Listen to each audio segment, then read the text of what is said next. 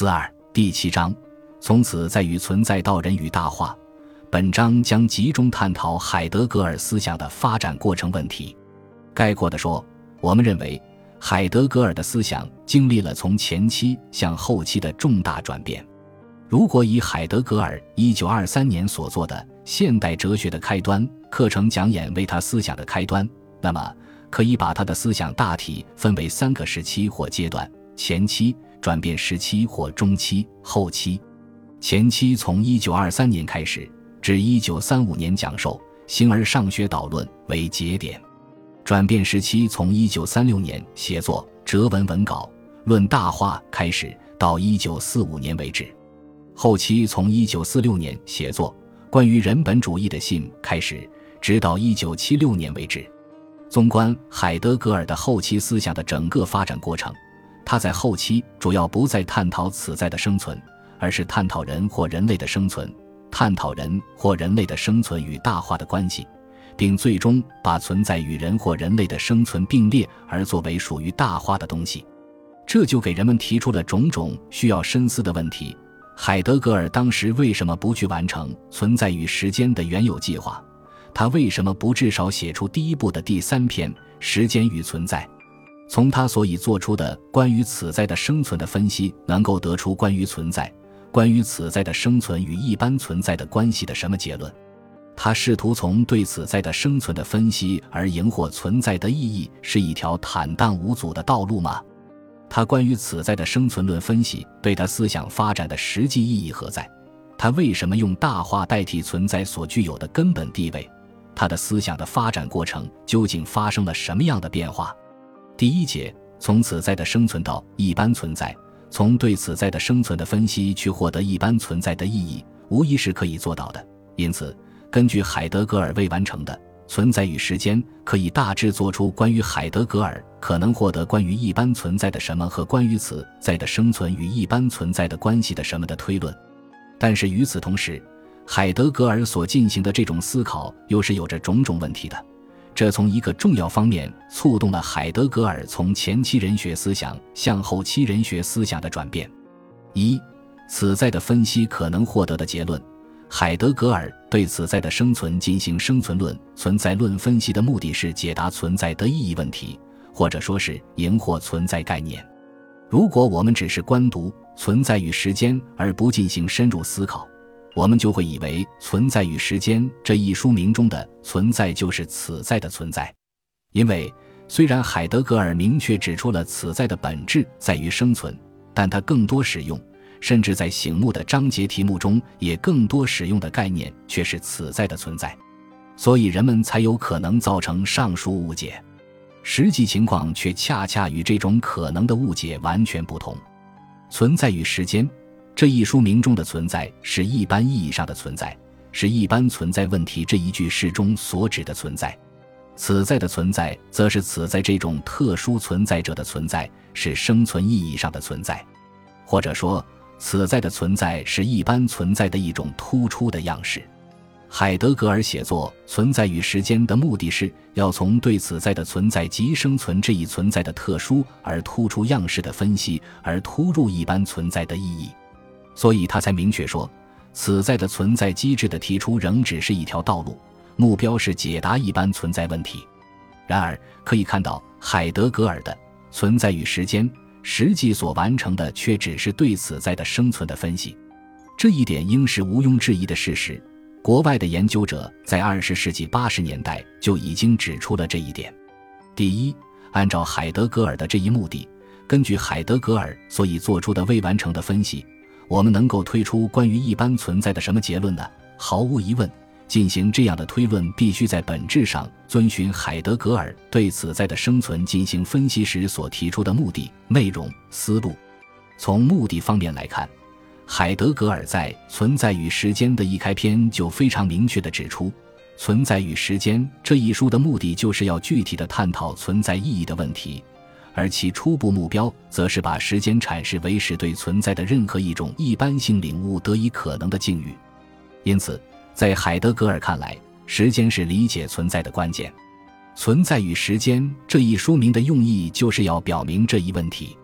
从内容和思路这方面来看，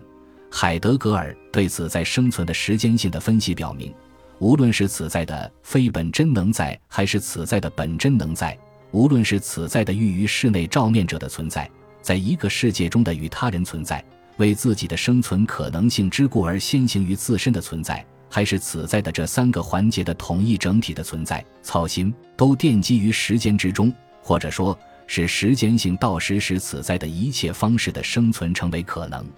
时间性到时，并使它自身的种种可能方式到时，这些方式使此在形形色色的存在样式成为可能。时间原始地是时间性的道时，作为这种道时，时间使操心的结构之建制成为可能。简言之。时间使此在的生存或存在成为可能。从解释的角度说，只有理解了时间的本质，才能够理解此在的存在。既然时间是理解此在这种特殊存在者的存在的原始性的东西，既然此在的存在总是一般存在的一种样式，所以也应该从时间出发理解一般存在。而理解了时间的本质，也就可以从一定程度上理解一般存在。因此。从这些方面来看，海德格尔通过对此在生存的时间性的分析，而试图突入存在概念所应得出的结论是：时间是理解存在的境遇。从本体论的角度说，时间本身就是存在的境遇。事实上，海德格尔在《存在与时间》的开篇语中就已经指出，他的初步目标就是把时间阐释为使对存在的任何一种一般性领会得以可能的境遇。而他在正文的最后，关于时间本身是否公开自己即为存在的境遇的提问，即是对这一问题的肯定性回答。根据海德格尔对此在的生存与时间的关系的理解，我们对存在与时间的关系可以做出更具体的推论。一般存在奠基于时间的占主导时，时间使一般存在成为可能。这样的推断或许过于大胆。但在本质上却是海德格尔关于此在生存时间性分析的必然逻辑，因此，这应是海德格尔关于此在的生存论分析所能够获得的关于存在的实际结论。第二，由于海德格尔是从对此在的生存的分析去探索存在的意义问题的，所以从他对此在的生存与一般存在的关联的思考，能够做出关于此在的生存与一般存在的关系的如下结论。此在的生存是一种突出样式的存在，它本身就蕴含着一般存在。理解了此在的生存，也就至少在很大程度上理解了一般存在。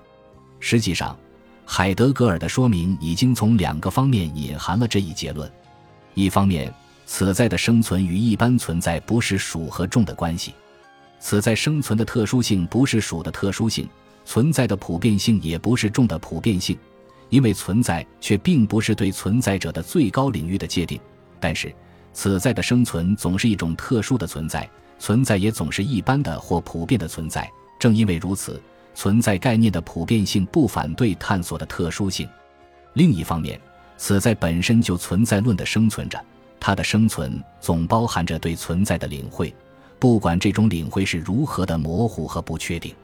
所以。海德格尔在论述存在问题的优先地位时才说：“于是乎，存在的问题不是别的，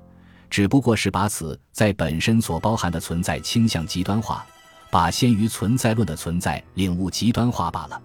可以明显的看出，海德格尔的存在与时间所应得出的上述两个结论，都是从此在的本质在于生存这一前提出发得出的。此在的本质在于生存，在于去存在。这才突出了时间性的意义。此在的生存或去存在是通过时间性的倒时而实现的，一般存在的动态发生过程也应如此。所以，时间是一般存在的境遇。同样，此在的本质在于生存，表明了此在的生存这种特殊存在的动态性，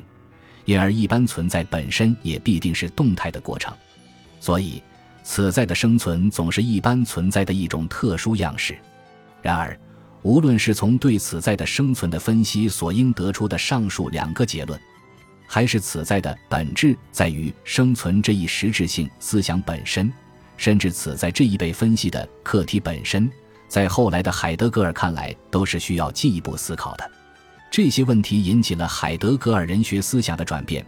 而二十世纪三十年代中叶，尤其是四十年代以后，人类社会，特别是西方社会出现的新的现实生存问题，又一同推动了海德格尔后期人学思想的转变过程。